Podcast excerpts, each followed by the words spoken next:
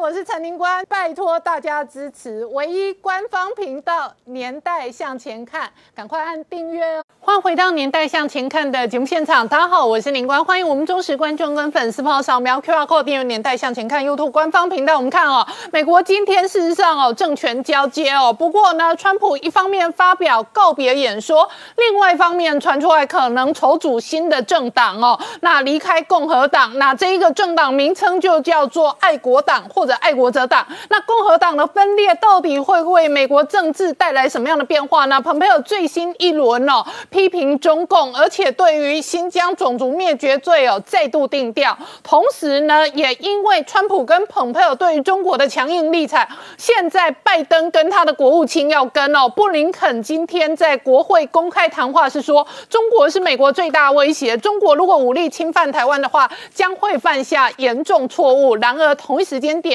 习近平露脸了最新哦这一个央视党媒哦曝光出来的新闻哦，他一方面戴着口罩考察，而且考察的是二零二二北京冬奥打算如期举办，这背后带来多大的政治、军事、经济的变化？我们待会要好好聊聊。好，今天现场有请到六位特别来宾，第一个好不好谭耀南老师，哎，大家好，再是台大医师李斌医师，大家好，再是财经专家朱月忠，大家好，再是吴杰，大家好，再是黄创夏，大家好，再是宋承恩。大家好。好，创夏刚刚看到的是川普告别演说的公开谈话的片段，同时今天传出来他可能筹组新政党的新闻。川普要离开白宫了，但是呢，川普也告诉了全世界，取位中人不善，他可能要组织新的政党。川普呢，他完全的不打算依照过去美国总统的惯例，所以呢，他会在九点之前提前一小时离开白宫，直接到那个佛罗里达的海湖庄园，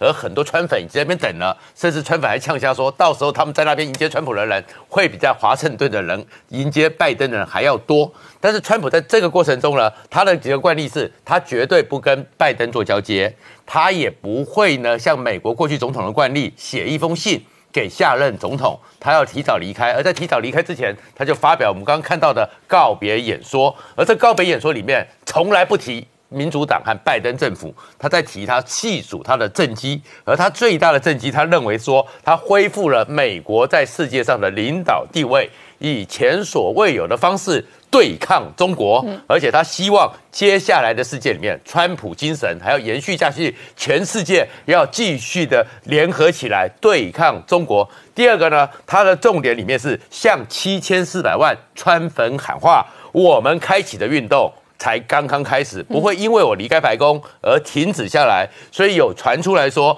他跟他的亲信、跟他的亲友在讨论，是不是该离开共和党了，组织一个爱国者党，继续去贯彻川普的路线，而共和党也面临了一个分裂的危机，然后甚至于还传出来说，其实川普呢有一度考虑要买下。所谓的极限新闻，嗯，来取代福斯新闻。那极限新闻现在是出来否认，但是川普要做一个新媒体，看起来这个态度也是非常的明确的。而现在看起来会有川普电视台跟川普党的诞生。对，是的。而在这个情况之下，蓬佩尔也要离开了。而蓬佩尔离开之后，也是最后的一个明确的定调。他说他确定中国在新疆对乌尔维吾尔所族所做的一切事情叫做种族清洗，而且他讲的是。很清晰，仍然在进行之中，有系统化的要消灭维吾尔族。那对于蓬佩尔的这样的说法，布林肯在他的一个认证的一个听证会上，也觉得我的判断是如此，所以代表着对中国维吾的这个新疆政策。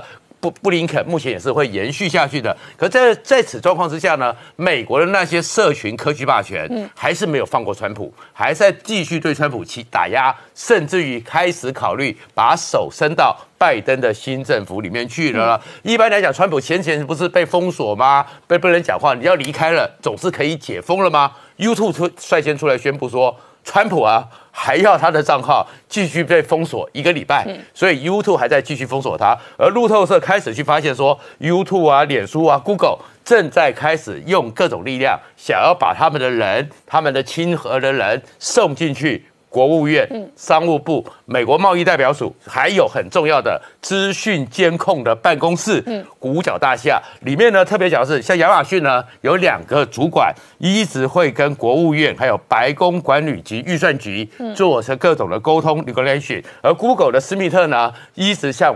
不，整个五角大厦推荐人选，而脸脸书呢，更是直接大举的进驻拜登的交接团队。它里面有一个叫赫茨的人呢，现在就是拜登的交接团队的总顾问。哇，这样的影响力有多大？然后有另外一个叫奥斯汀林的人呢，也是他的行政管理办公室进到里面去。所以你会看到说，当川普离开了，这些社群媒体也急着。叫拜透过拜登发挥他们的影响力。好，那我请教一下陈恩哦。事实上哦，这个礼拜华盛顿的变化跟发展，全世界都睁大眼睛看。没错。华盛顿现在是非常的紧张哈，华盛顿中心整个都封锁了。那么，那么明天早上八点呢，川普就会搭空军一号飞往迈阿密，这是他的这个二十号的行程。十九号的行程跟过去几天都一样，他说川普总会很忙的工作，会写很多信，会打很多电话，很多会议。然后呢，这个他就是不会参加这个二十号的就职典礼。那么他会飞到这个比较自由的、比较温暖的这个佛罗里达去，然后呢，他也录了一个告别影片。其实这告别影片是非常非常好的，它有几个重点。他说呢，你们过去选我，我是以人民为念的总统，我是白宫的一个 outsider，是一个局外人。但是呢，你们选我就是要为你们争斗，所以我这四年呢，为了美国人民，为了美国劳工跟家庭来争斗。我没有选择容易的道路，我选择的反而是非常艰难的道路，但是我撑过来了。而且呢，他说呢，我们不要忘记美国的核心价值。他特别提到就是言论自由。那么，因为他呢，这个他认为说他的这个账号被封呢，就是违反了言论。自由。最后呢，他也祝贺民主党跟拜登，虽然没有提他的名字，但说他新政府即将就任哈，祝他们有好运。但是呢，语不惊人死不休，他有放一句话说：“我们开始的运动还刚刚开始而已。”最好的还在后面，好。另外一个就是传统，另外一个传统呢，就是写卸任信。那么外界好奇说呢，川普没有发表这个承认败选的感言，也不会参加就职典礼，他会不会留一封信给他的继任者拜登呢？那个这个传统呢，是过去每一届总统从雷根以来就有的。那我们来看一下哈，雷根呢是一个非常幽默的人，他其实他是亲笔写一封信，而是刚刚开始的时候呢，他是交给老布希的时候，他是写在一。个笔记本上面，这个笔记本上面有一个漫画，这个漫画是一群土，一群那个 turkey，一群火鸡啊，站在大象的上面。那上面就说呢，不要让这群火鸡让你的这个心情低沉。那么当然，大象代表共和党，所以他就写说呢，亲爱的乔治，你会想要用这个笔记本来记事的，因为你未来会有很艰难的时刻呢。但是我会为你祷告。然后呢，我很怀念我们礼拜四的这个午餐约会，因为他本来是他的副总统。嗯，好，这是建立这个传统之后呢，后面这每一任就会有这个信到现在。那么有一封信就是奥巴马给川普的，这是他们的合照。当时他们是政敌，而且这选战非常的丑陋。那奥巴马其实过去是一个法学教授，所以他写的呢，真的像一个教课一样，谆谆教诲啊。三个重点，第一个就是说，美国要维持它的领导地位，美国的财富跟安全呢，通通看我们有没有在做世界上做领导地位。然后呢，第二个他提醒说。这个办公室大家都是过客，我们总统呢都有一个任期，大家都要离开。重要的是民主的传统要继续下去，大家都要捍卫民主。当我们交棒的时候，我们的国家呢希望跟我们交接手的时候呢，没有更糟糟糕，反而是更加强盛。最感人的一封信其实是这个，是老布希跟克林顿，这个是有一个总统的高度哈。那么这封信呢，为什么会在疯传呢？是其实是希拉里克林顿，因为他陪克林顿去这个白宫这个这个椭圆桌，这个这个。兼一桌的时候，他看到这封信，他就把它放到社群媒体上。那这封信值得大家，呃，我就把它念出来啊，非常为各位摘要出来。他说呢，亲爱的比尔。我相信你现在走进这个办公室的时候，我还记得我现在写这封信的时候，我进这个办公室，我还记得我第一次进来的时候，我是多么的惊讶，跟他是多么的庄重，他是多么的美的一个办公室。我在这边有很快乐的时刻，我没有像过去的总统一样觉得孤单，但是呢，你会有很艰难的时刻，你的批评者会很严厉的批评你，你的朋友会背叛你，但是在这个时候呢，你有爱你的家人。还有全体国民，包括我做你的后盾。这个时候呢，你当读这个信的时候，已经是我们的总统了。那么我祝你一切顺利，祝你好运。那么这封信是非常非常有高度。那克林顿他其实在老布希逝世的时候，他说呢，我他是虽然我们两个想法非常不同，但是他是我人生的导师，他是我的一个非常珍贵的好朋友。好，我们来看一下政策面。好，昨天延续昨天所说，莱特这个即将卸任的这个贸易代表谈判总署的这个总代表莱特海泽就说，呃，我们的政策是优良的政策。我们优良的地方有两个，我们以美国劳工为念，并且我们去扭转跟中国的贸易关系，因为我们把工作都交给中国，这对美国是不利的。我们相信这样优良政策呢，在拜登的还有他的继任者戴奇的手上呢，会延续下来。最后我们看一下网络的新闻啊，这个是过去一个疯传的新闻，就是 Google Translate Google 翻译呢，我如果你打进说，如果中国违背诺言，China breaks promises，它会。出来的中文会成成为中国信守诺言，但是如果打说蔡英文 breaks promises 或者 Trump breaks promises，它出来会说蔡英文违反诺言，川普违背诺言。所以 Google 双标啊？对，真的是非常双标。过去也有，过去你讲香港政争的时候，你讲说我们看到香港这样非常的 sad，非常难过，他会出来说我们看到香港这样很高兴。那么其实呢，这个就是科技公司过未来背后的那个演算法，常常被各位连友都适用。各位连友一定都有，我们连友据说非常多人，我自己也试过，真实讲。不过现在已经改过来了。好，我们稍后回来。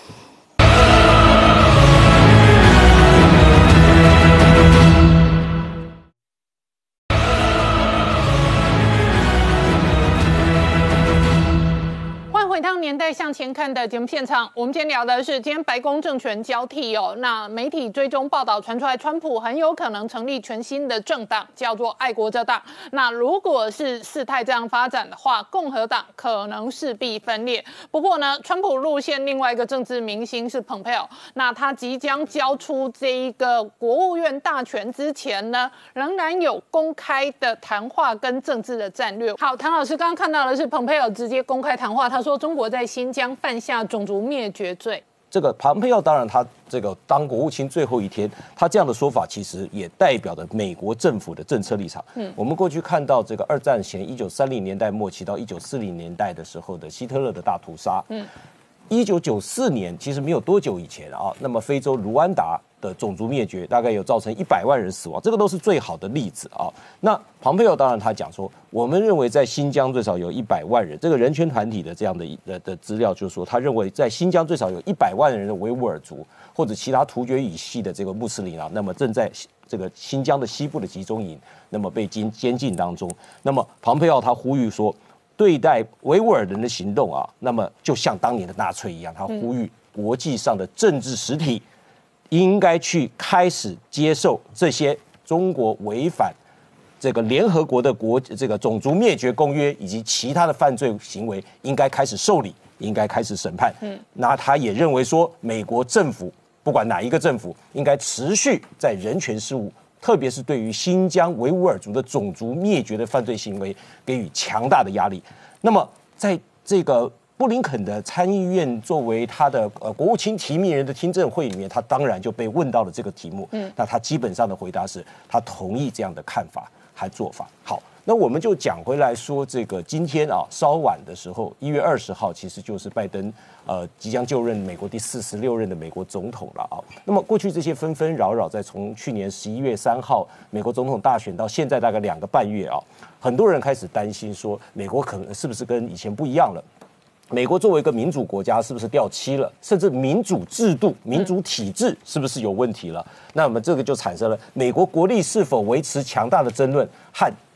体制和制度面的争论。嗯，但是我认为有一点是值得肯定的了啊，就是说。呃，美国的宪政主义跟整个的治理架构，还有绝大多数人对制度的坚持，其实让美国在过去两个多月来啊，那么陷入一个从未有过的宪政危机跟国家治理的危机。嗯。可是，在一月二十号，待会儿再过几个小时，你看到的拜登宣誓就职，就暂时的落幕了。嗯。当然。川普还有行动，川普主义，川普的政党，川普作为一个很大的民粹力量、右派力量，它还会持续。但是这个宪政体制的机制跟民主法治的架构得以延续，我想这个非常重要。嗯，那么川普纵然有百般不舍不愿，他也觉得不公平，但是他也只能离开白宫和过去四年的总统任期。嗯，我们来谈一下拜登的呃这个国中国政策好了啊，就是说去年十一月三号以来，这个大家对他的中国政策都被都高度检视了，而且很多人对他有质疑嘛，嗯。认为说哦，你骨子里其实是拥抱熊猫派，嗯，你走的路线，你用的人，你你都是过哦过去奥巴马时期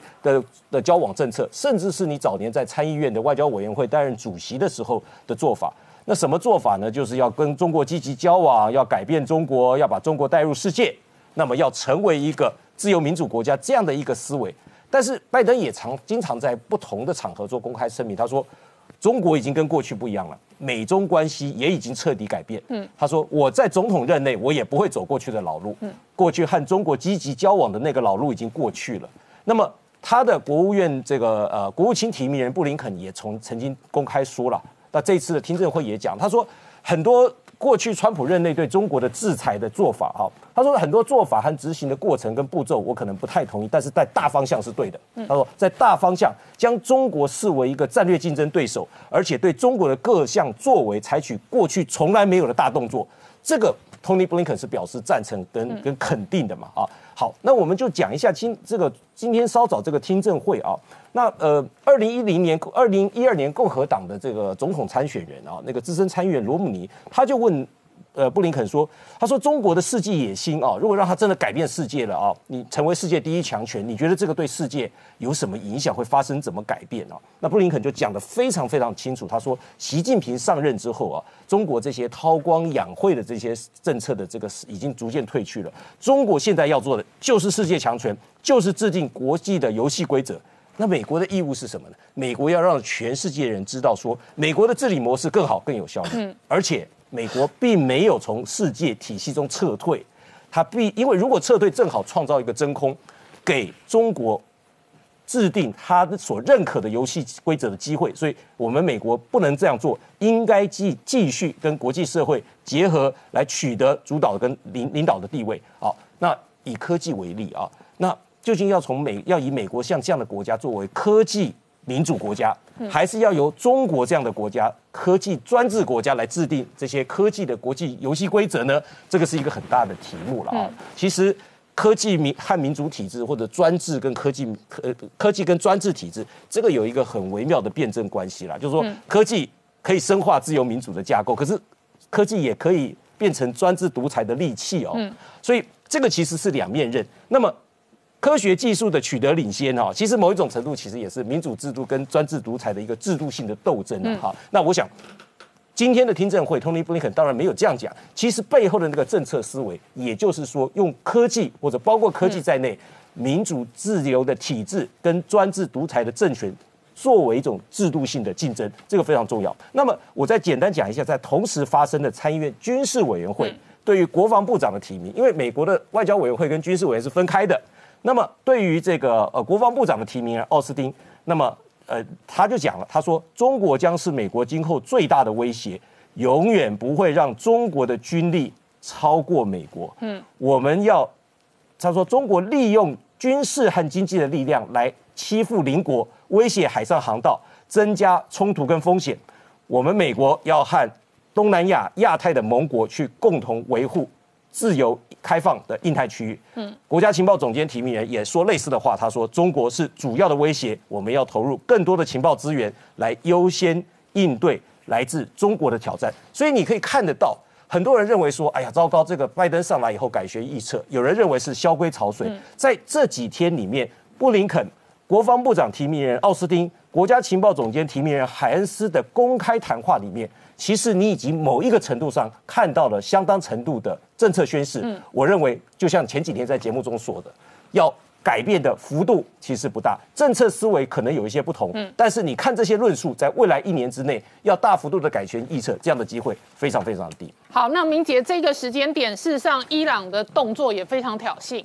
对，其实拜登政府一上台哈，就可以看到他面临这诸多的内忧外患啊。那内部来讲，当然是疫情，还有包含像内部政治对立、社会动荡啊、经济的发展；外部来讲，这个相关的这个国安威胁哈，其实是持持续在扩大啊。所以这个隶属美军的一个叫《星条旗报》哈，它有一篇这一个专栏分析哦，都特别点名的，就是说这一个目前国际上对于未来拜登政府执政。可能形成在国防上面的挑战有哪些哈？那第一个。呃，当然是包含像这个伊朗哦，伊朗特别他外交部又宣布说要制裁川普了啊，庞皮欧这些所以拜这个川普政府的一个这个国安要员。那其实先前他的已经这个等于说要透过国际刑警组织，也是要对这个川普发射红色通气。但是当然国际上认为这就是一个政治动作哈，因为你会发现这样的一个动作，他为什么不以美国整个政府为主要目标？他反而排除了就是说拜登政府。其实某个程度，他就是在预留一个谈判空间给未来的拜登政府哦。那主要背后的目的，但无非就是要解除对伊朗的制裁。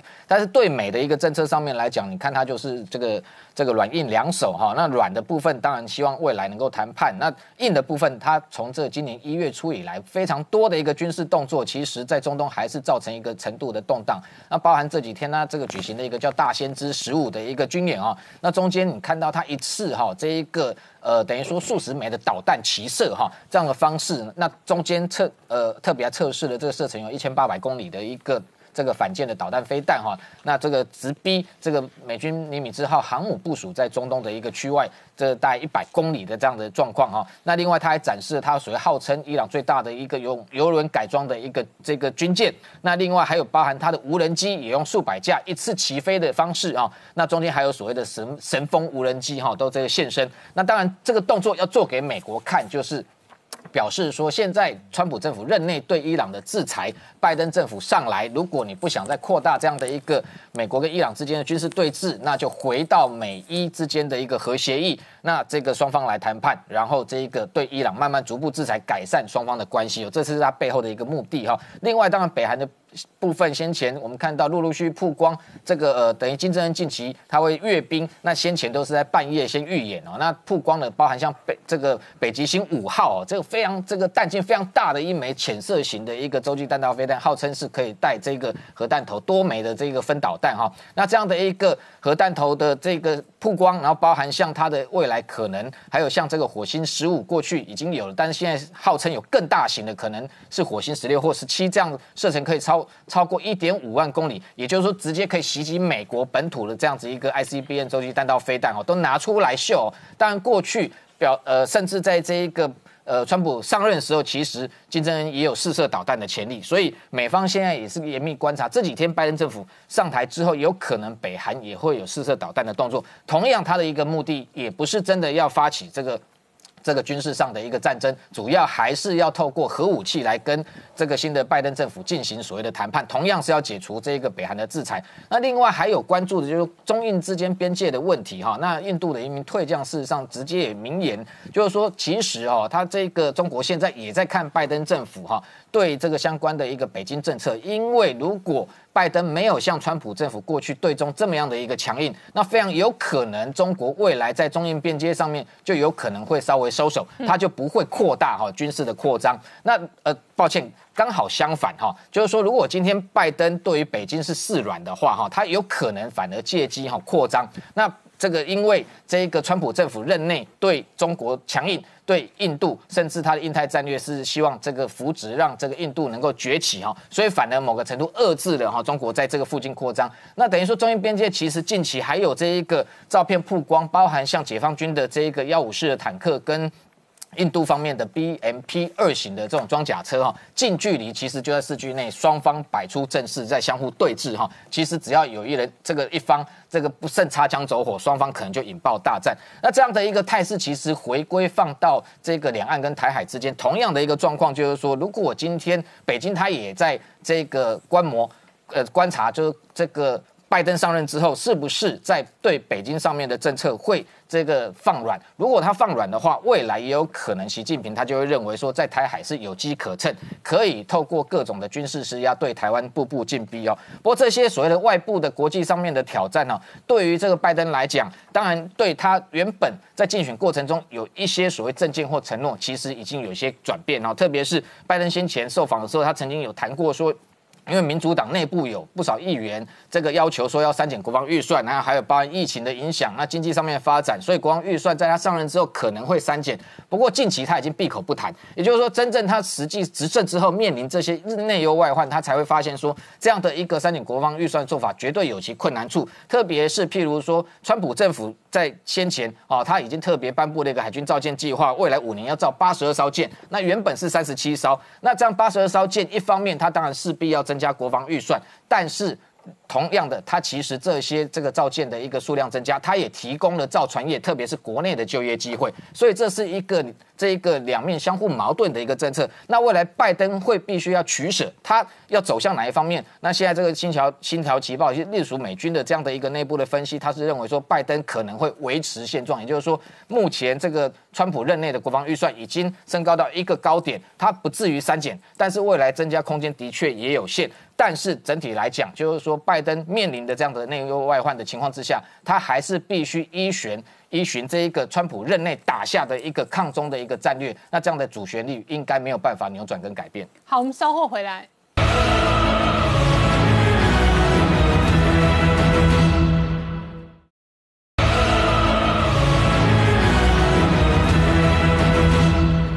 回到年代向前看的节目现场，我们今天聊的是哦，华盛顿今天进行政党轮替的交接，那川普会不会筹组全新的政党？全世界都睁大眼睛看。另外一个全世界关心的是拜登的这一个经济政策，究竟会使得二零二一年的疫情恶化后的美国跟全球经济带来什么样的变化？好，岳中，我们刚刚看到的是川普哦，会整了他这个主政四年的经济的成绩。机哦，那外界现在关心的是拜登主政的经济政策。是我先说一下川普他自己的说的这些话，大概除了股市以外，其他的显然跟他的说法有很大的出入了哈。那当然，因为也不能都是他的问题，因为毕竟疫情是一个很大很大的一个灾难哦。所以呢，大家在过去呢减税的这件事情呢，哎，虽然让经济有暂时拉上来，可是现在光去年美国的负债啊，就以发债的部分来说，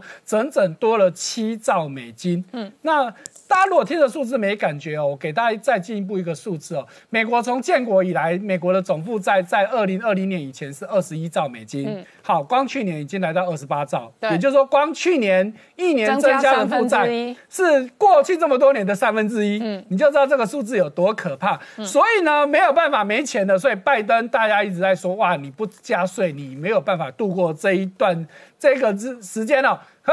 所以呢，哎，这个就有媒体出来算了哦。彭博算了一下，说，哎，如果真的加税的话，首当其冲的就是美国这些大银行。嗯，光一个加税可能会让这些银行一年要多一百一十亿美金的税税务的支出。可是过去呢，川普的减税三年当中，已经让美国的银行减少了四百二十亿的税负。嗯，啊，不过呢，这个拜登已经有出来讲了，而且是准备接财长的这个耶伦也都出来说了。在今年是不会加税的，最快也是二零二二年以后的事情哦，所以这是我们要去注意到的。好，但是有件事情一定会做的，当然就是纾困。在之前我们也帮大家追踪过纾困的内容哈，那我们现在有更详细的这些资讯再跟大家做分享哦。好，那从最基本的发钱，原本六百块再加一千四，所以一个人是两千块。然后呢，失业补助每周从三百块再多一百变成四百块。嗯，再来还有。薪资从每个小时的七点二五美元一口气暴增一倍到十五美元，哇！那这都是我们前面讲过的。那还有什么呢？之前哇，很多人因为失业了，付不出房租了，很怕被房东赶出去。诶，这个禁令原本已经要到了，现在说至少到九月底，房东不准赶房客，不准没收这个。担保品、抵押品哦，好，那其他的再帮韩帮州要再支出三千呃五百亿，然后呢，教育部分要再多支出一千七百亿，嗯病毒检测要支出五百亿，打疫苗要支出两百亿以上都是美元哦。好，再来还有对一般民众的部分呢，我们再补充一些哈。那学校关闭了，很多人就要回去帮忙照顾小孩子嘛，还有医护单位的种种的照护人员。哎，很大方哦，给十四周的带薪假。哇，我想这个科比听到应该很有感哦。十四周带薪假不止这样子，只要你确定有这些状况，就是因为你有病人要照顾，你必须回去照顾他。另外再加发一千四百块美金。哇，再来还有家里有小孩的，一个给四千，两个给八千，而且年薪年所得不到十二万五千美金的一律免税。嗯，哇，你看到这个支票有多大？好，我们再看到香港哈，我们知道去年有很多的中企本来在美国挂牌的回香港去哦，哦，所以呢，港交所的股票大涨哦。我们对比同时间的港股。港交所，因为它本身也是股票上市公司，过去一年涨了将近八十趴，可是同时间恒生只涨了二点九趴，大家一定很纳闷啊，港股不好，为什么港交所可以发大财呢？哈，那是因为回去挂牌要付挂牌费哦，挂牌费多少钱？最基本年费十四万五千块港币，但是按照你挂牌公司的规模，最多年费可以来到一百一十八点八万港币，哇！光去年一共有一百四十家公司挂牌，虽然以总加数来说没有二零一九年的一百四十六家来得多，但是这些 IPO 的金额却远远比二零一九年多很多。二零一九年总挂牌募资是三千一百三十三亿港币，但是去年高达三千九百亿港币。当然，港交所要发大财哦。好，那另外呢，我们看到深圳的房地产呢，还是一直在烧哦。现在有人出来统计，光深圳的房市加一加，居然高达一百五十几兆美人民币。嗯，整个美国股市也不过才两百零三兆。换句话说，光一个深圳的房市占美国股市的四分之三。所以有人美那个香呃中国的网友就开玩笑说，如果把北上广广深四个城市都加起来，大概可以把全世界买下来了哈，这当然是玩笑话。好，另外呢，汇源果汁，哎，这个是在中国非常知名的做果汁饮料的企业，居然就在前天被港交所下市了。什么原因？当然是因为公司一直在亏损，一直在倒闭哦。本来它是有机会翻身的，之前可口可乐是想要收购它，可是呢，因为中国觉得这是我们的国民果汁，不能被外资买下来，所以拒绝了这样子的收购案。结果自己经营不善，所以现在被港交所下市了。好，那再来这两天中国的 I 这个去年 GDP 数字刚公布哦，可是还有一个比较大的问题，就是中国的贫富差距越来越大。好，根据统计，中国最富的百分之二十跟最穷的百分之二十的人去比，他的年所得。现在已经差到十点二倍了。好，如果对比美国是八点四倍，那台湾也不过六点一倍，所以这是中国很大的问题。再来，去年中国全年 GDP 虽然成长了百分之二点三，可是如果你去看到一件事情，人均消费其实还是衰退了百分之四。再来，零售销售也衰退了百分之三点九，所以这都在告诉你，中国的经济基本面其实还是很差。虽然整体去年还有成长，但是很多都是靠政府支出硬把它撑住的。好，我们稍后回来。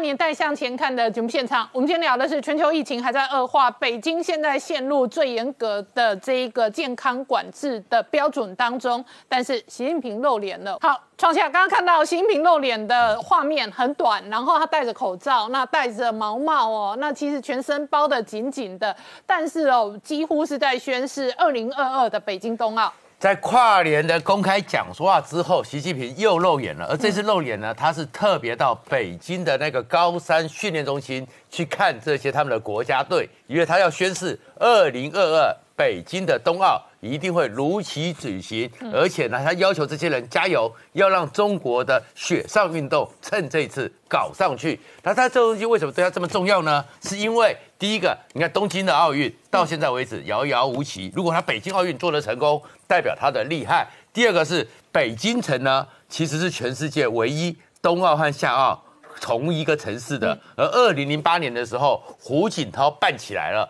胡锦涛那时候可以大声的讲，中国站起来了，所以习近平一定要跟胡锦涛长叫一个长短，我也办得起来。嗯，可是问题是，大家对于这件事情呢，对他们选手呢，没什么讨论。很多人都关心一件事情：嗯，习近平怎么包的这么紧？对，特别是口罩包的特别热紧。他先他前出来视察的时候都没有戴这么密集的口罩。是的，习近平当时的时候去江苏那边去看张检，告诉那个马云说：“你们要为国家做事，要爱党爱国。”没有戴口罩。嗯，到深圳那边去没有戴口罩。嗯，到潮州那边去看陆战队没有戴口罩，甚至他最后不是深居四十周年的时候，讲好咳嗽了好几声，也没有戴口罩。怎么这个时候北京的疫情越来越攀高的时候包得这么紧？所以大家关心的不是他们的队伍怎么样，而是习近平，你的口罩为什么要戴这么的紧？好，我请教李批哦，李批是成天宣导口罩要戴好、戴满、戴到饱的口罩主义者。那你怎么观察疫情的变化？刚刚看到的是习近平戴口罩，可是在美国传出来最新的数据哦，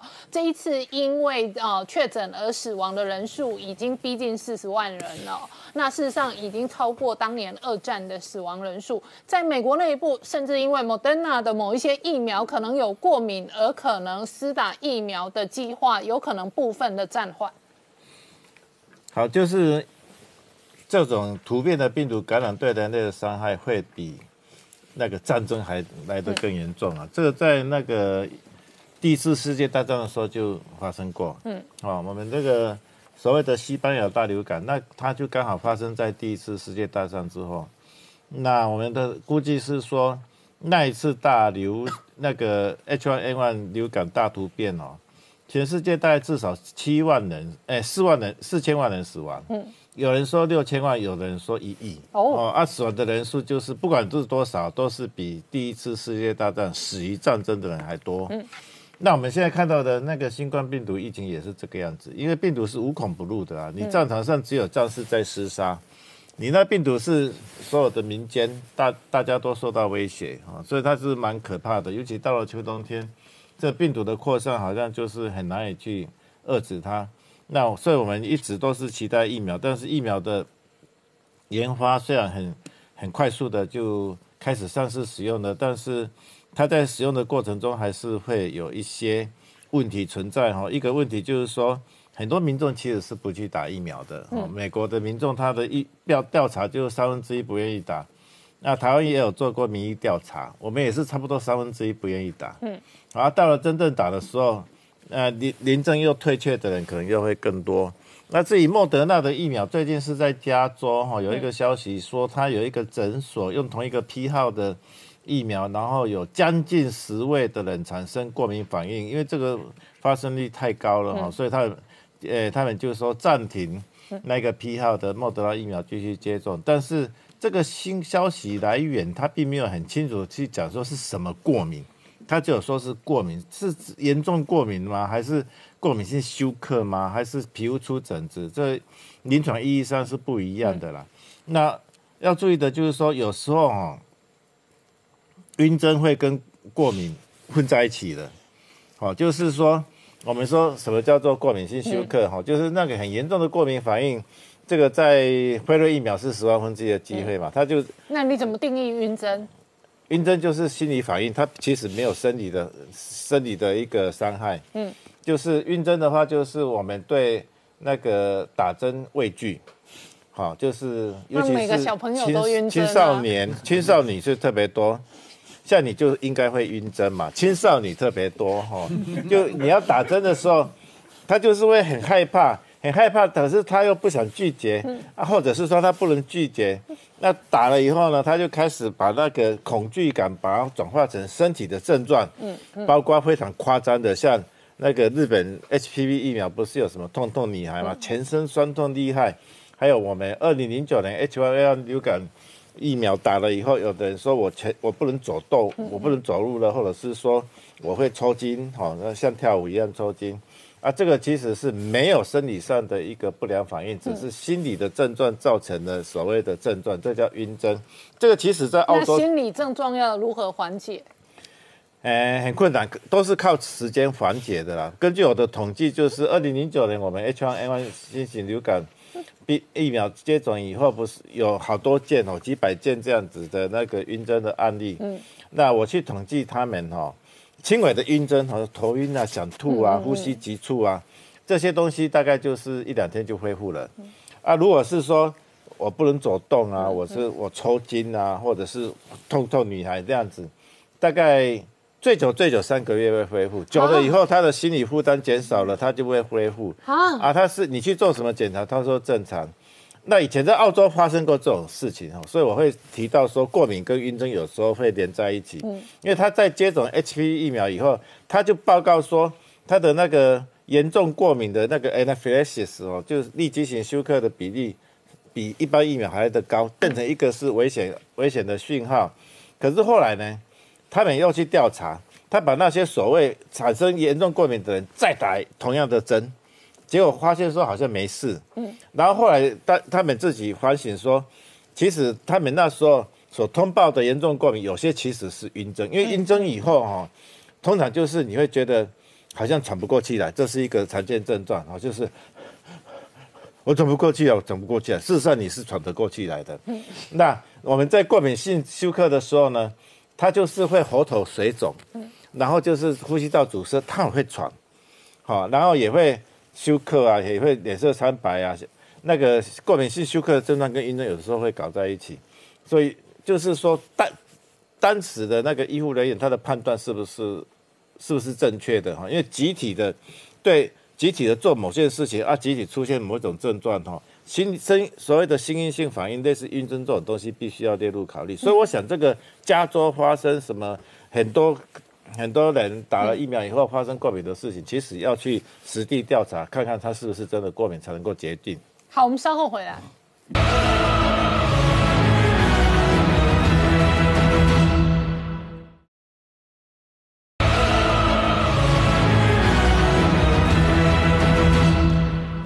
年代向前看的节目现场，我们今天聊的是哦，这个习近平出来现身，戴着口罩考察的是北京冬奥。今天在网络上还有一个人物现身了，就是马云。好，岳总，刚刚看到马云的画面啊，距离我们前一段哦，美国大选前播过他的画面，他骂了很多金融的监管的落后。是，刚刚的画面跟谈话非常的谦卑。是，大概两三个月他没有露脸了。好，那这一次呢，是因为有。一个奖，而且是以他的名字来颁发的，叫马云乡村教师奖。约从二零一五年起呢，每年会在海海南岛的三亚去颁这一个奖，而且每年呢就在腊八农历十二月八号这一天，以前马云都会亲自去哦。好，这一次呢他没有去，当然他的理由就是因为疫情的关系，所以他没有去，就用视讯的方式来播出。可是呢，问题是。到底是不是真的是现在时间拍的呢，还是早就录好的？那这就无从得知了。好，不论怎样，总是有露脸，当然至少大家会觉得说，哎，其实应该没事。大家觉得还活着，对，还活着，那也没有被关。对，还可以公开讲话，你也没有被关。好，所以这是大家比较惊讶的地方啊。好，那另外一方面呢，马云的这个问题，当然不是就是这样子就没事啊。好，那很重要的就是。它相关的企业的投资现在受到很大很大的影响哦，其中美国政府方面的禁令，或是中国这边的也就算了，很多企投资机构开始自主式的来封杀马云集团哦，其中。花旗底下的花旗私人银行，哎，他们最近呢就去发现说，其实他们也没有特别去叫客户出清，但是他们发现，他们私人银行因为会跟私人银行往来，一定都是大户，都是有钱人。他们发现这些有钱人都在出清这个阿里巴巴集团相关的股票，所以呢，这一次呢，阿里巴巴的这个事件呢，就从这蚂蚁集团的事件一路下来，阿里巴巴的股价已经跌了两成以上了，所以这个影响真的非常非常大，因为。整个马云的身价很大一块都在这里，那这样子一路跌下来，当然他的财富也受到很大很大的影响。好，今天谢谢大家收看《年代向前看》，也提醒我们忠实观众跟粉丝朋友扫描 QR Code 订阅《年代向前看》YouTube 官方频道。我们同时在 IG、脸书、Twitter、Telegram 上面都有官方的账号，而我们 YouTube 平台上面也有七千个影片资料库，欢迎大家看好看满看到饱，也欢迎大家有空顺便看广告。谢谢大家收看。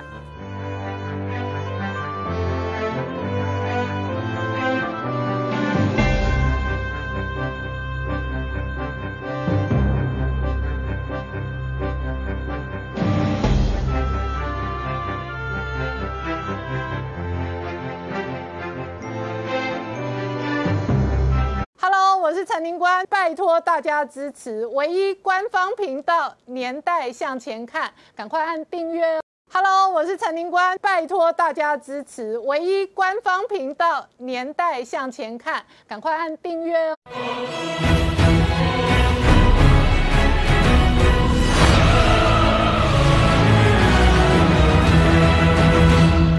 年代向前看，向前看年代。大家好，我是林官，欢迎我们忠实观众跟粉丝朋友扫描 QR Code 订阅《年代向前看》YouTube 官方频道。我们看全球疫情还在恶化，台湾今天新增一例本土案例，外界担心社区感染是不是真的拉警报？那同时呢，年货大街跟春节活动都直接叫停哦。那外界开始追踪哦，这一轮的变异病毒株编号 D 六一四 G 哦，是不是真的传染力特别大哦？事实上，在北京也面对疫情。失控的状况。那除了隔离十四天之外哦，最新的管制呢，事实上是十四加七加七等于二十八天的管制。那同时呢，在本周白宫即将进行交接的过程当中呢，拜登团队的国务卿布林肯今天有公开谈话，他说中国是美国最大的挑战，而且呢，直接哦挑明讲。中国如果武力犯台的话，将会是严重错误哦。好，拜登团队对于中国的战略影响了西太平洋。事实上，美日军事同盟的演训也即将召开，而同一时间呢，北京方面召开了对台工作会议，再度强调是要，而且呢，呛瞎说时事在大陆这边，这背后会有多大的影响？我们待会要好好聊聊。好，今天现场我请到六位特别来宾，第一个好朋友是于中基将军，大家好。再是台大医师李冰医师，大家好；再是财经专家朱业忠，大家好；再是吴杰，大家好；再是黄创夏，大家好。好，创夏刚讲哦，这个两岸关系还在变化，那美中关系今天也有最新的变数，因为布林肯对外直接宣誓讲了强硬的话，他说中国如果武力犯台的话，将会是严重的错误。可是同一时间，全球的疫情都在恶化。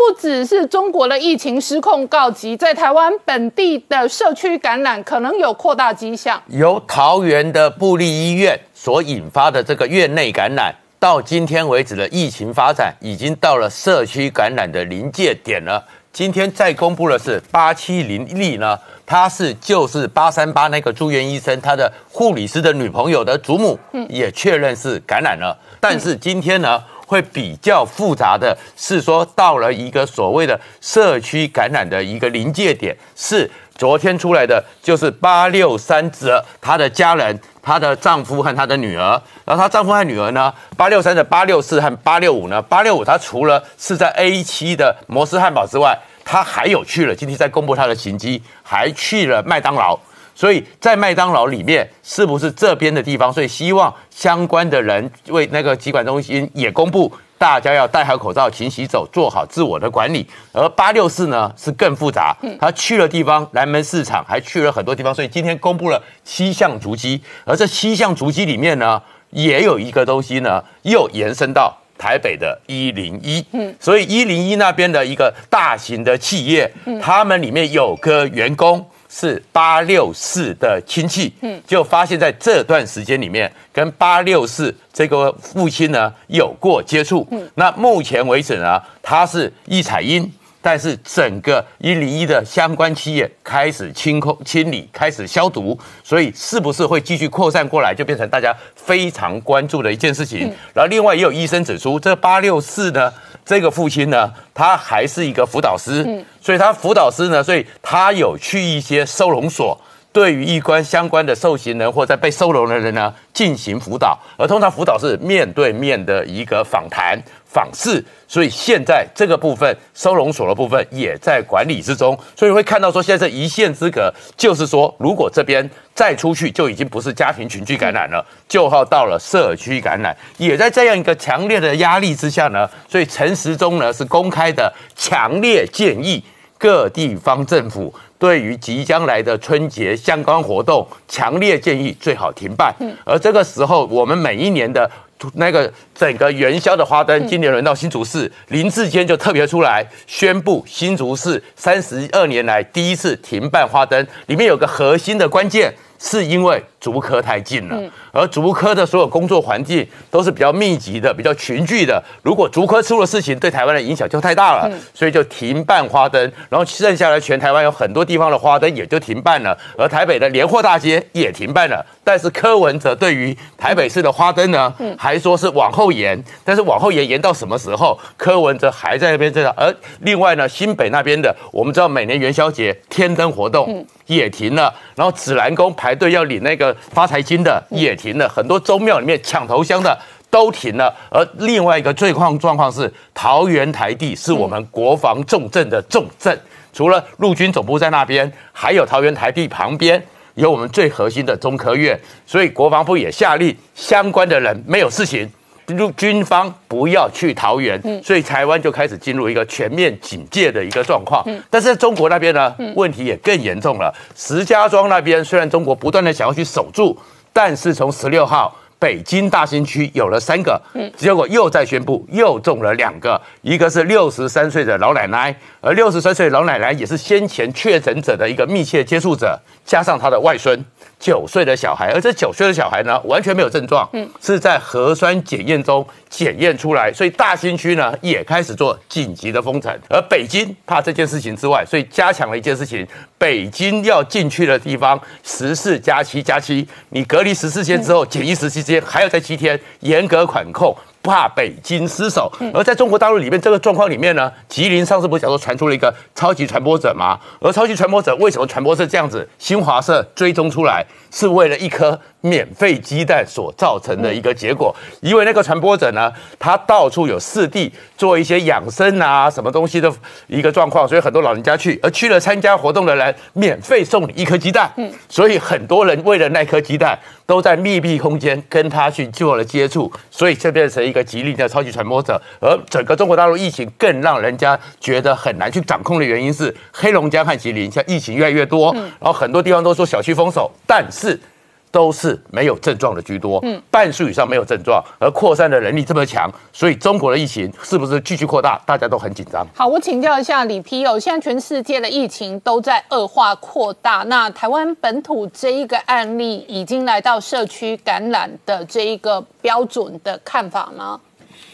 还没有啊，我们还没有所谓的社区感染，因为我们讲社区感染的意思就是说你在社区看到。确诊病例，但是不知道他的传染源，嗯，他已经不不知不觉在你的社区已经扩散了。那那那样的话，就是说，任何呼吸道感染在社区里面都有可能是新冠病毒，你就不一定要有接触史、旅游史，那个就叫做社区感染。那不过我们目前为止，你我们看到的病例都是有明确的接触史，哈，跟那个有被感染的病人、病患啊有接触，然后被确诊。确诊是那个新冠病毒感染者哈，所以有没有社区感染的话，刚刚说是一个临界点啊，就是说它还没有发生，但是我们要很小心避免它发生，或者是说万一它发生的时候，我们必须在能够第一时间里面就把它侦测出来。嗯。那李批，我请教你哦，指挥中心说这一轮的桃园相关的感染哦，是来自于编号 D 六一四 G 的变异病毒，而且强调这一个变异的病毒哦，它的传染力特别大，你怎么看？我们看，我们从去年到现在已经看到太多太多种类类似这样的一个研究报告哈。那病那个我要知道说，新冠病毒、RNA 病毒，它本来就是不停的突变，在一个人的身上你可以找到几十种变种病毒。然后呢，它就是物竞天择，适者生存，比较繁殖比较活跃，比较能够适应人体的，它就是变成优势群种，然后继续去传染给别人。所以变种病毒是自然就会发生的事情，但是它在我们的传播能力上面不会有太大的不一样。嗯，就是说你看什么前一阵子什么英国猪啊，什么南非猪。其实是所有的，应该是说所有的新冠病毒的变异株都是可怕的，没有说哪一个变变变异株，我们只要注意那个那个特别可怕。大魔王、小魔王进入你身体都是被招让你招魔哈，那就是他们引起的疾病也没有什么特别的不一样哈。所以我想，我想这个突变株对于这个传播能力的大小是没有。关系的啦，最重要的还是天气变冷的啦。哦，这才是最重要的关键呢。全世界为什么爆炸？为什么台湾那个业内感染好像扩散的蛮快？你不能过说是变异株的关系哦。我觉得这个是天气变冷。嗯，天气变冷为什么会有助于新冠病毒的传播？其实没有一个非常大家一致公认的解释。嗯，不过我觉得啦哈，这个叫做李氏假说哈，还没有经过任何的专家认可的。反正我们知道说，新冠病毒跟其他呼吸道感染一样，它都是飞沫传染，要不然就接触传染嘛。嗯嗯。然后这个病毒，新冠病毒跟其他什么流感病毒都一样，它在冷天气里面可以存活比较久的时间。嗯。这是为什么它在秋冬天容易传染？大家大家都认定这样子，但是我们要想想，为什么在冷的环境里面它比较容易发生传染？它是影响到飞沫传染，还是影响到接触传染？嗯飞沫传染，你想想看嘛，你就从你的呼吸道里面出来一些灰沫，几秒钟就掉到地上。它几秒钟的时间，你天气那个气温的大小应该不会影响到它传染力，对不对？可是接触传染会，因为病毒离开人体以后，它在冷的环境，它可以可能可以生存一两天，它在热的环境可能生存几几分钟、几小时，嗯，传染力就差差很多，差很多。所以秋冬，我我个人是认为说，秋冬天之所以这些呼吸道病毒会特别容易容易那个散播啊，那个病患数特别多，不是因为变种，也不是因为那个其他因素，主要是因为接触传染的有效性增加。哦，好，所以这个在这段期间呢，我一直在讲怎么预防接触传染是非常重要的。到了秋冬天，传染洗手，摸了摸了那摸摸了那个公共会接触到的地方呢，赶快去喷酒精或者是湿洗手都可以。嗯，跟仇人握手以后更要更要洗手。嗯，然后呢，都不要去摸自己鼻子嘴巴，除非你已经斋戒沐浴更衣以后，哇，手手已经清洁了哦，你去摸就没有没关系。到家里面，在外面哦，就是你鼻子再怎么样，都不要去摸它。接触传染是在这个冷的天气，我们一定要特别注意防范的。好，那李批，我再请教你，今天传出来哦，这个中国疫情失控，北京进行最严格的管控，所以它是十四加七加七的管控，就等于隔离十四天，然后七天的自主健康管理，另外七天健康监测，它等于形同用二十八天来监控，你怎么看？我想主要就是十四天嘛，因为那个新冠病毒可传染期就是十四天哈，所以监十四天之内没有发病的话，大概就比较没问题。但是有例外嘛，因为前五期在整个大数据的统分析里面，前五期大概百分之一的人他前五期超过十四天哦，哦，非常少数。但是为了弥补这个前五期，有的人可能太长的一个东西，所以我们自己就是规定说他要再加。七天的那个自主健康管理，嗯，啊，就没有那么严格的管制，啊，自己再加七天，我就不知道他为什么了。这所所谓的那个健康监测，应该是所有情趣的场所都应该做的事情。像我们要去那个餐厅啊，要去大楼啊，我们都会被量体温啊，怎么样子？这个就是一种持续性的健康监测，它并没有天数的限制啊。嗯。好，那我再请教你哦。今天事实上还传出来年货大街还有相当多春节活动，或者公庙哦，容易聚集这一个呃群众大众的这一个活动哦，都暂缓。这个部分怎么看？我想应该就是一视同仁的哈，就是所有的聚会应该就是你如果是怎么样，我我这边就是怎么样。嗯，啊，不能够说跟年节相关的那个活动我就取消。跟年检无关的群聚还是继续让它发生，好啊，那个就是变成那个有好像有大小眼了，而且现在其实还有很多未知数，因为我们虽然说现在是社区感染的临界点，但是还没有跨越那条线，嗯，我们很担心它会跨越那条线的定义是什么？就是我刚刚讲的，你你你出社区出现没有明显传染源的一个确诊案例，哦，OK，哦，那个就是全民要紧张的，那个就是。可能会回到我们去年年初的时候，很多很多地方都变成人可罗雀的一个的状况了。目前还没有还没有达到那个那个标准，所以对年久，我觉得还是要再观观察一阵子哈。就是说，最近两三个礼拜是关键期了，我们要注意一下这这这段时间是不是真的，哎，经过这个传染链有传给其他不知知情的人啊，再传出去到社区的话，就会变成说。草木皆兵，类似草木皆兵的状况，就是大家对于这个群众聚集，就是必须要特别小心的。好，我们稍后回来。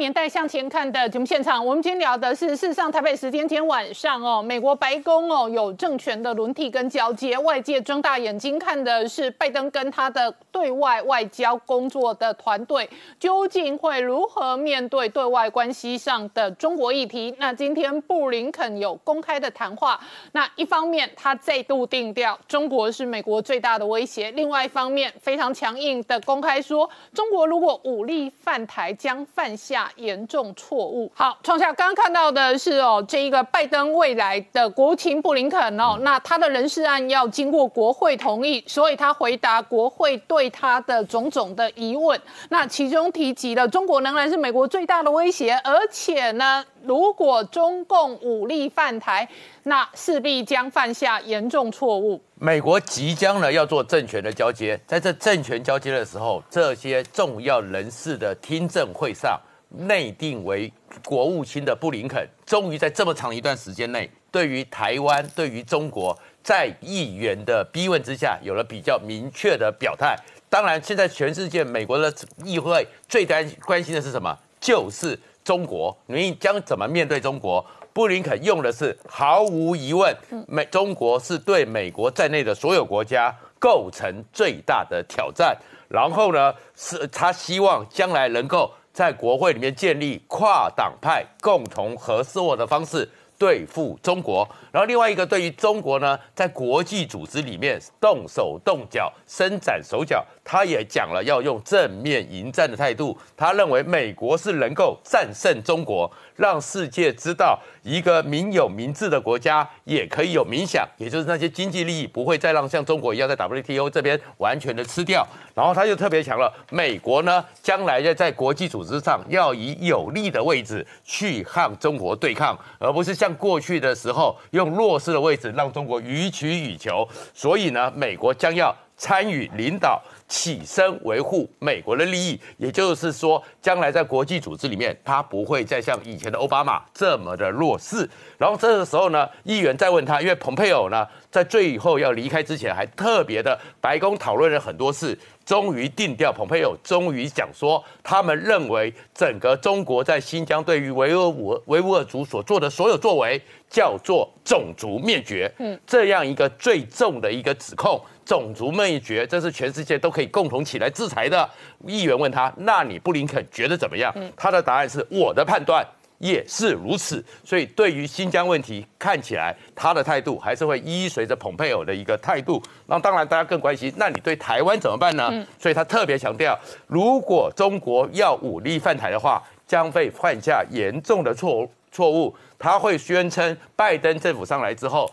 他还是会坚守。美国对台湾的所有承诺，第一个确保台湾有足够的能力自我防卫，帮抵抗外来侵略。所以这个外来侵略就代表着我们和中国不是同一个国家，不然不会叫侵略。所以第二个情况是说，不需要有国家地位才能参与的国际组织呢？他认为台湾都应该去参加。嗯，然后呢，人家特别问到了，蓬佩奥在最后的时候呢，宣布取消。在白宫里面的那个机密台美交往的一个规范，他呢这方面呢有点保留，但是他也没有否定。他说他会根据目前还在审议里的台湾保证法里面的内容加以审查。那除了布林肯之外呢，还有另外一个很重要的人，黑美国首位黑人的国防部长。嗯，他过去的时候几乎没有对于任何中国、任何两岸发表意见。那面对这个时候，他直接讲了。中国是最大的挑战，嗯，美国将会为这个中国是最大挑战做好所有的准备，而且美国会致力保障台湾，嗯，不会受到中国的一个侵略。那刚布林肯讲说，国际组织里面呢，所以目前 WHO 的执委会正在开会，美国这一次终于不像上次一样有出来表态了，特别的强调说，如果台湾能够以观察员的身份。完整参加 WHO 这个东西才会对全世界的防疫最有效，也开始支持台湾参加某些重要的国际组织。好，那我请教一下智胜哦，布林肯在国会的回应上面，中国跟台湾议题仍然是重要的核心。可是同时，北京对台工作也有最新的公开谈话，是没有错哈。呃，呃北京在一月十七号、十八号两天召开了二零二一年的对台工作会议，但是这次会议的召开其实有一点点。超出大家的预期。第一个时间提早，第二个时间比过去长。时间提早原因是因为过去大概都在农历春节前的十到十四天，这次硬是要提到一月二十号之前哦。我们的解读就是两个部分，第一个就是从正面来解读，它就是这个呃不要等拜登上台之后，如果他的讲话太软太硬，都不管是被国内批评或者是惹得拜登不爽，他都吃不完兜着走，所以该干脆在拜登上台之前。先讲了再说啊，万一有事，全部算川普政府的，这是第一个。第二个是他在这个时候先先讲，要趁拜登还没上台之前，先下手为强哦。所以这届这次的这个提早其实是诡异的，花了两天的时间，也跟过去五年不一样。过去从二零一六到二零二年都只有花一天。这次硬是要开两天，在北京的疫情这么严重，还要找这么多人坐在那边开两天的会，代表什么？代表他们对于拜登上台之后的对台政策，或者是美中台关系，他们是有呃，北京是有所想法，而且希望可以贯彻的。所以硬是要坐在那边开两天会。那内容我就不提了，因为内容其实。基本上老生常谈呐，不过很好很有趣的一点，呃，汪洋哦，在这个会议上面讲的所谓的四要哦，那不管反正就是呃内容，那就是什么要要这个发挥制度优势啦，然后统一啦，然后要这个遏制台独、挟洋自重啊，哦，然后要呃保障台商台企的融呃融合发展的利益啊，然后要打破民进党的什么呃这种呃前置交流的这个困局等等，这个不重要。到有趣的是，他在这次乐乐等的谈话当中。没有提到和平统一，嗯，没有提到一国两制，这是很妙的一个状况。他提到了啊，要遵循习近平的相关的这种的对台思想，但是完全没有提到其他和平统一、一国两制的内容。这让大家觉得说，哎，北京对台政策的工作风向是不是要有所转变了哦？但是不管怎么样，可以确定一件事情，在整个看通篇谈话，我看起来两个东西最重要。嗯，第一个。就是他不断的强调要主角境外势力跟挟洋自重，我觉得这个话就是在说给以交接前后的美国人听的。嗯，第二个他没有提到这个和平统一，但是他提到了和平发展跟融合发展。融合发展是第一次被这个中共的大概就被汪洋拿来这个位阶来讲。那这个讲法其实就代表着什么？代表着中国现在希望以促融。取代所谓的统战工作，那等于把台湾人吸到那边去，用融合的方式来达到你统战，最后达到统一的目标。这是在中国的做法。可是除了这种正式的政策宣示之外，我觉得让比较讶异的是，哎，相关的媒体也请到了真的是重量级的学者哦，这个呃美国重量级的学者那个呃 Garen Gray 呃艾 s o n 艾利森。艾利森基本上，我们开玩笑说，宁国关的学者，他基本上是一个教科书级的教父哦。他最有名的一本书是写决策的本质，是在谈论一九六年古巴危机。他从八零年代就开始崛起在美国的外交界。他现在今年八十岁哦。然后呃某个呃台湾的某个电视台去做他他专访，就这专访内容被被铺露出来之后是什么东西？说啊，就说第一，这是拜登的核心幕僚，是不是？我先打一个问号哦。第二。他说啊，他这个以他的立场，他说拜登坚决反对这个台湾独立哦，然后呃支持一个中国。那再来在这样的讲法之后，我们就看到各式各样的呃统媒就开始出现啊，台也拜登核心幕僚说统一只是妄想，然后呃对不起，台独只是妄想哦，然后这个蔡英蔡英文政府啊吹破牛皮等等，这开始各式各样的宣传。而且我们后来发现，不止这样，再隔一天，现在连中国的媒体。呃，国外的这种亲中的媒体全部大量的引用的这样的资料，说，哦，一月二十号拜登上来，蔡英文政府立灿嘛，用这种方式去呈现，哈，那我只能讲，第一个，艾利森他当然是非常非常重要的这个呃，应该讲说外交的学者，可是他的专长从来不是中国研究。那严格讲，如果你要讲他是呃哈佛大学的甘乃迪这个学院，他是什么？这这基本上这个中国的中呃中国派里面有一种叫熊猫派，嗯，他基本上就是所谓的熊猫派学者，嗯，哦，他最有名的一个一本书是这几年提出来的《修昔底德陷阱》，就是谈到说美中注将，哎，美中注定将要一战。但是他的论述是说，如果不解决台海的问题的话，美中注定要将要要一战，所以要在台海问题上面去做处理。可是这样子的论述却被特定的媒体加上刚刚讲的这种对台工作会议连接起来，然后加以渲染，变成好像拜登上台啊，然后蔡英文政府错了一弹的这样说法。但是我要强调，艾利森八十岁，他他他目前他当然是咨询的对象，嗯，但是你说他是不是像布林肯、像 Kirk Campbell，或者像或者是像呃 Laura Esberg？这些是已经确定是在拜登政府担任要职的官员，不是，他顶多就是一个被咨询的幕僚。所以，我们真的要有适相当的媒体试图，不要被这些呃特定的媒体加上这个对方的大外宣政策来牵着鼻子走，这是要非常谨慎小心的。好，我们稍后回来。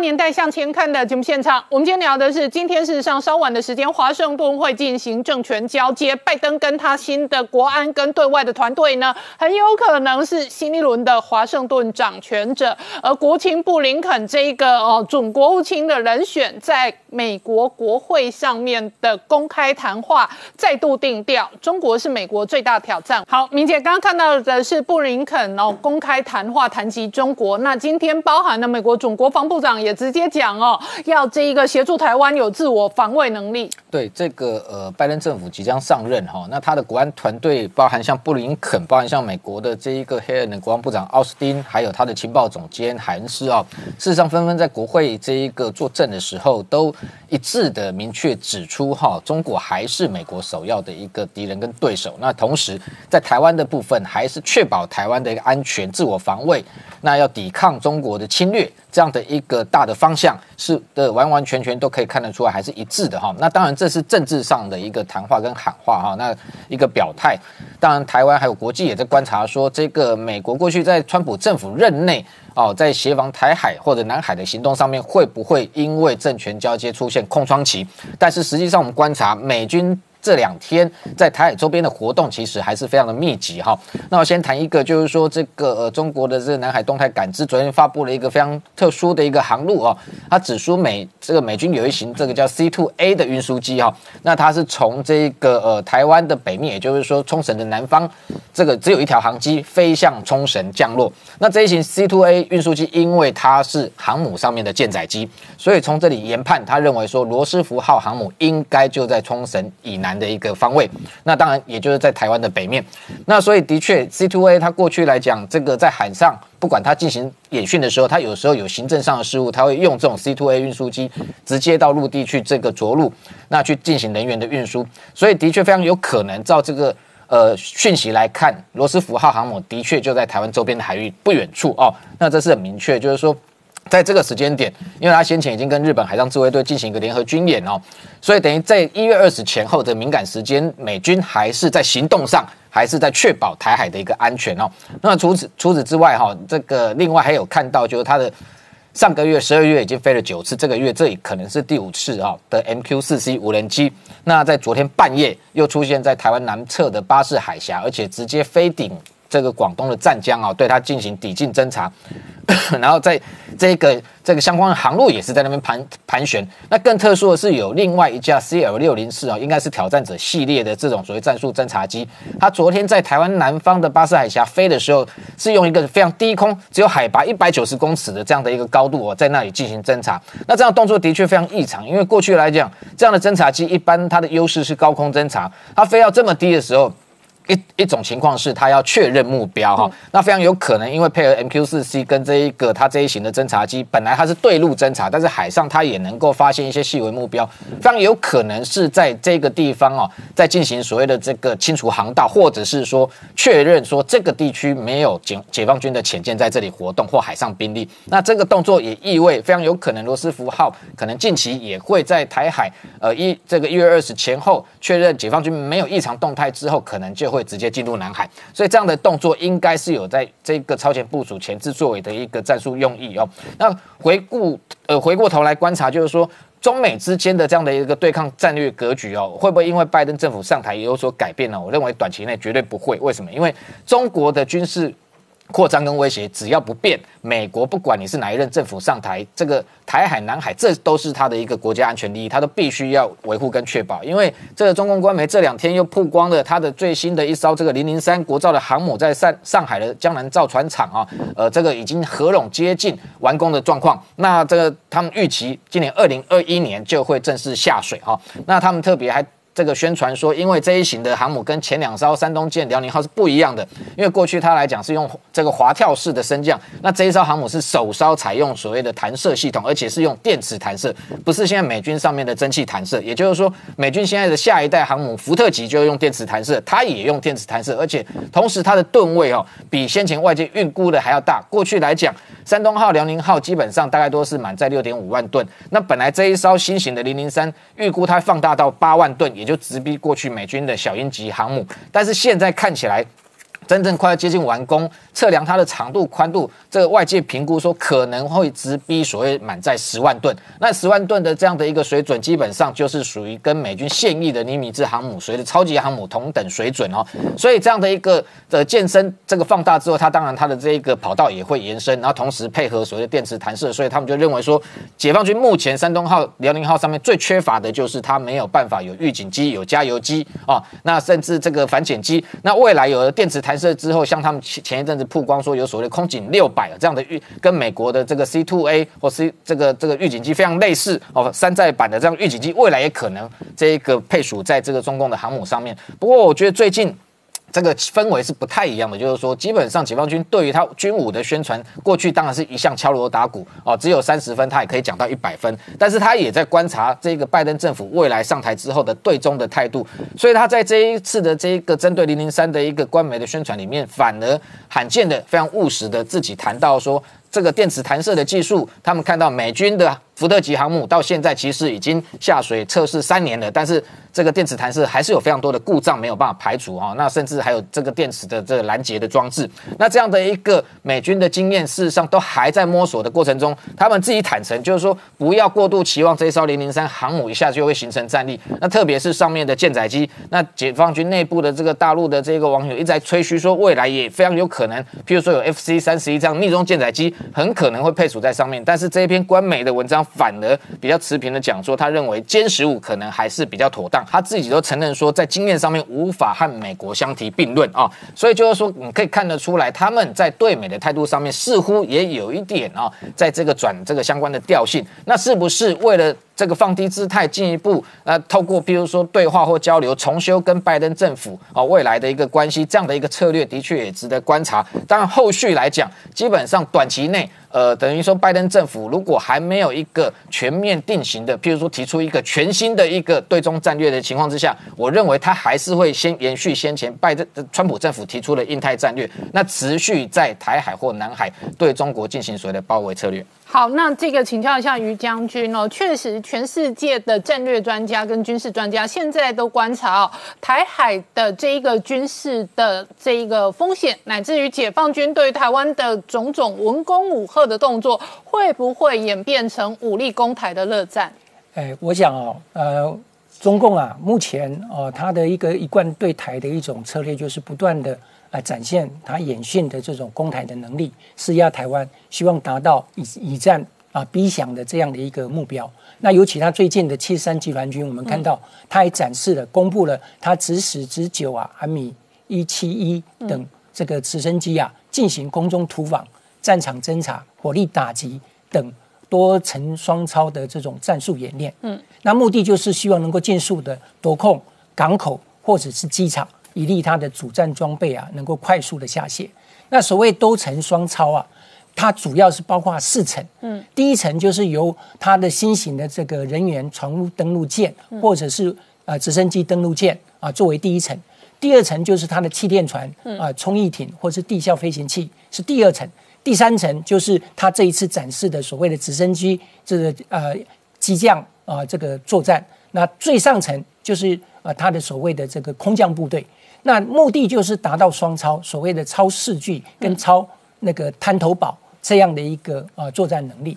那从他这样的一个作战能力，我们看到就是说，的确他是展示了他这个呃这个登陆作战的一种革命性的一个转变。那它的特性主要就包括就是它是海上跨兵种，嗯，然后呢合地演练，然后再来具备多超啊多层双超，然后呢不断的扩大空域。嗯，但我们也发现它的缺点啊。包括就是说，它的新式的这些装备很难迅速到位。第二个就是说，它的合成啊战法很难落实到基层。那当然，国军呢也不是吃素的啊。我们啊这个装甲五八四里，针对啊这个共军这样的一种战术呢，呃，在前两天在我们新竹这个湖口基地也展示了我们联合兵种营的啊这个防护机场的这个实兵演练对抗，那凸显了我们呃具有早期侦察、集中火力打击、嗯快速机动应援，还有独立作战这样的能力。嗯事实上也凸显国军已经具备了啊这个战场图像数位化，还有这个直管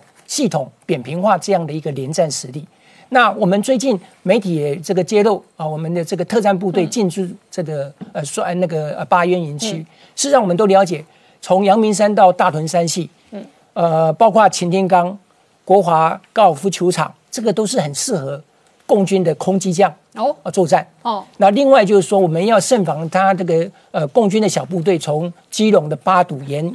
阳金要隘哦，直接威胁我们中枢啊这样的一种军事威胁，所以适当的调整我们特战部队啊进驻，能够快速击打这个呃狙击啊这一些敌人，这个是实在有必要性。嗯，那国人很关心，就是说中共究竟武力攻台有没有这个条件跟能力？其实美国这个中共军力报告书说的非常清楚，它是具备了对我们外岛风控跟夺占这样的能力，但是要联合登岛，它的能力还有很大一截啊！因为你要做这样，你必须要制电权、制海权、制制空权都掌握。另外还要有非常强大的这种所谓第五纵队的内应，嗯，才能够达成。那这些时机条件都还非常不成熟哦。那当然，国军除了在战术啊、战法做调整，我们的战略思维也转向多维防御、重城克主、守势持久、重点突破。嗯，将来台湾不但不管你中共从哪一个方向去呃这个威胁台湾，我们都具备全方位的防御的能力。嗯，那重城克主就是说，你中共所有的军事武力。新式的装备，我都有相对应的军事手段可以抵消，有效抵消。再来，最重要重点突破，我们有所有的精准远距打击的这种选项能力，现在很多，能够确保你攻台任务失败。我相信啊，这个这个是国军充分展现实力，国人绝对要对我们国军有信心。好，我们稍后回来。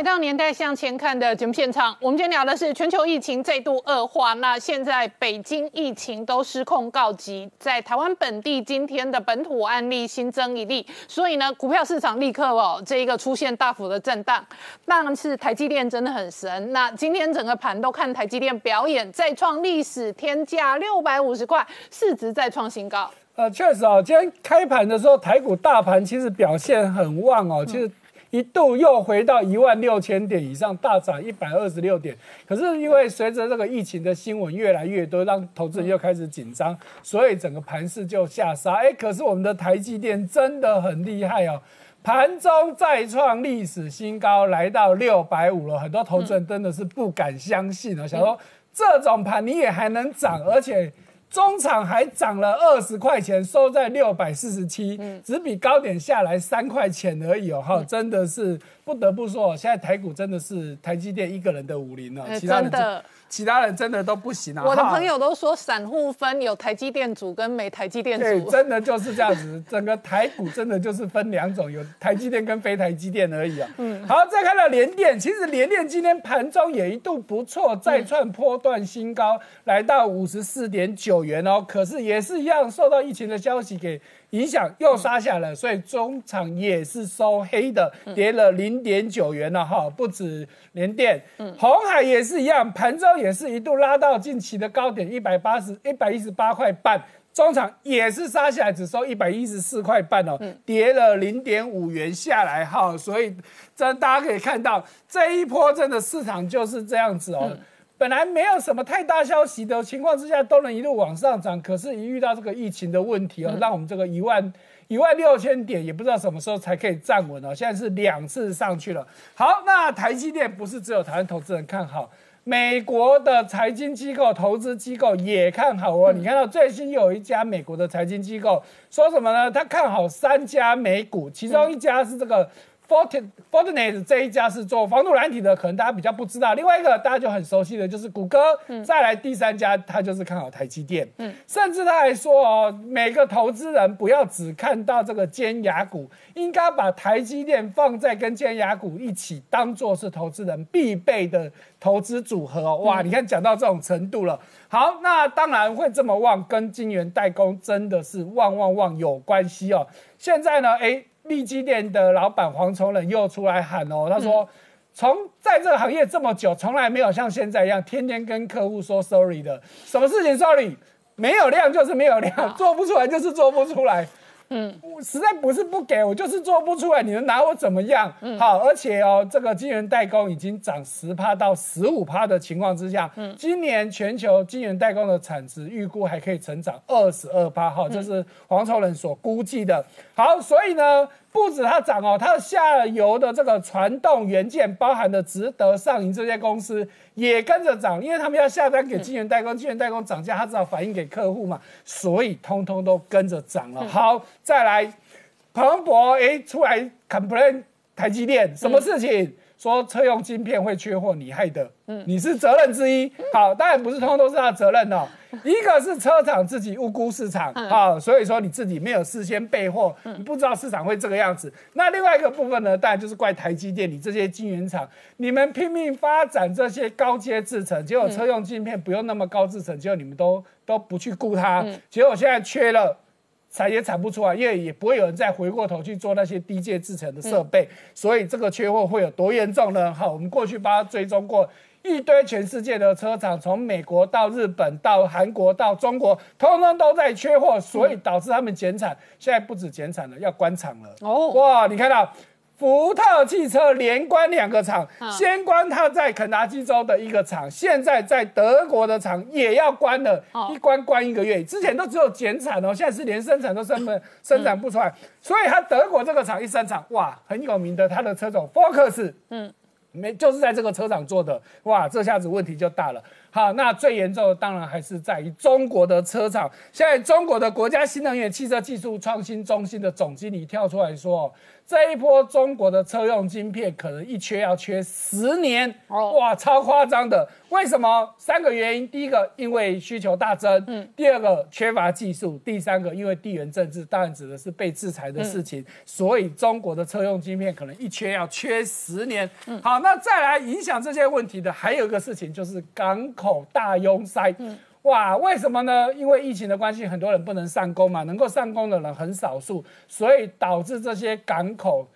货柜都塞住，嗯，出货不及。所以现在从美国到非洲的奈及利亚，到欧洲的英国，乃至于到亚洲的马来西亚、新加坡，再到大洋洲的澳洲港口，通通都出现一样的问题。所以现在船进的港口要卸货。可能要拖一个月，嗯，甚至这整个问题预估可能要今年的下半年才能够疏解哦，所以这问题很大。好，再回到台湾，我们看到，哎，我们的经济部长王美花出来说哦。哎，不止你们这些厂商要打要打群仗，政府也要助你一臂之力。好，所以呢，经济部现在打造一个叫“富国神山群”的计划，做什么事情？两件事，第一个提供补助，第二个当然就是减税。减税的部分呢，就是鼓励厂商你要多用智慧机械跟五 G 设备。好，如果你有用的话，我就给你减税哦。好，那这一波呢，我们在之前也追踪过很多特斯拉的。概念股啊，其中有一家公司，大家一定要注意，这家叫做和大，嗯，做齿轮的啊，全世界齿轮它绝对是第一把交椅。可是这个和大的老板沈国荣其实并不是这个行业出身的，他真的也是一个意外哦，哈，因为他原本呢，在高中的时候，他是跟马前总统跟吴东明是高中同学，建中的同学。那毕业之后呢，他其实是学管理的，所以那时候呢，就借由这个吴东敏的关系呢，就进入到星光集团去当这个吴火师的秘书。嗯，可是后来吴火师逝世了，哎，他。就想说他也离开离开星光集团了，哎，结果就有大概两年的时间，他就也不知道要做什么。嗯，后来无意中呢，就是跟他的朋友去查和大的账，和大其实不是他创的。嗯，哎，结果他发现说，哎，和大这个家公司其实技术很好啊，可是管理太烂了，所以呢，他就把和大给吃下来了。嗯，从此大改造和大，所以他那个时候和大本来快要倒闭了，对，那他进去之后呢，从原本营收大概六千万，到去年现在已经变七十亿了，成长了一百倍哦。哈，那当然他现在准备要接班，让他的女儿沈千慈来接班。他女儿本来是在华尔街花旗银行上班的，就被他硬给拉回来。好，那和大最厉害就是特斯拉供应链，台湾他是第一个打进去的哦。它为什么能够打进去？不只是特斯拉，包含 B N W 等等高阶车种，它能够打进去。它有两个厉害的秘密武器，第一个就是它的齿轮的精密度是同业最好的。嗯，一般汽车的齿轮基本上没有什么太大技术，可是呢，做电动车就不一样了。一般的齿轮在不如果磨合度不好的话，在转动的时候会有声音。可是我们知道那个机油车发动声音很大，你那个齿轮磨合声音听不出来。可是电动车你你就知道非常安静，所以你如果不合那个咔咔咔咔声音就很清楚。所以呢，当然这是做电动车人不能忍受，所以他就去改良。所以他现在他的齿轮最精密可以到头发的六分之一细。嗯，哇，这是很可怕的数字。以这种我们觉得黑手这种东西可以做到头发的六分之一细这么精准，你就知道它有多厉害。那当然你要做的这么精准，那钢很重要，嗯，所以他找上了我们的中钢，帮他量身定制特别的合金，也因为它这个合金做的非常成功，让和大可以开发非常精密的这个齿轮，也因为成功之后呢，也也帮中钢。遭到的来自很多全世界的车厂。以前大家想到钢，第一个想到什么？想到德国，想到日本。现在中钢也因为这样子接到很多国际车厂的大订单的。好，我们稍后回来。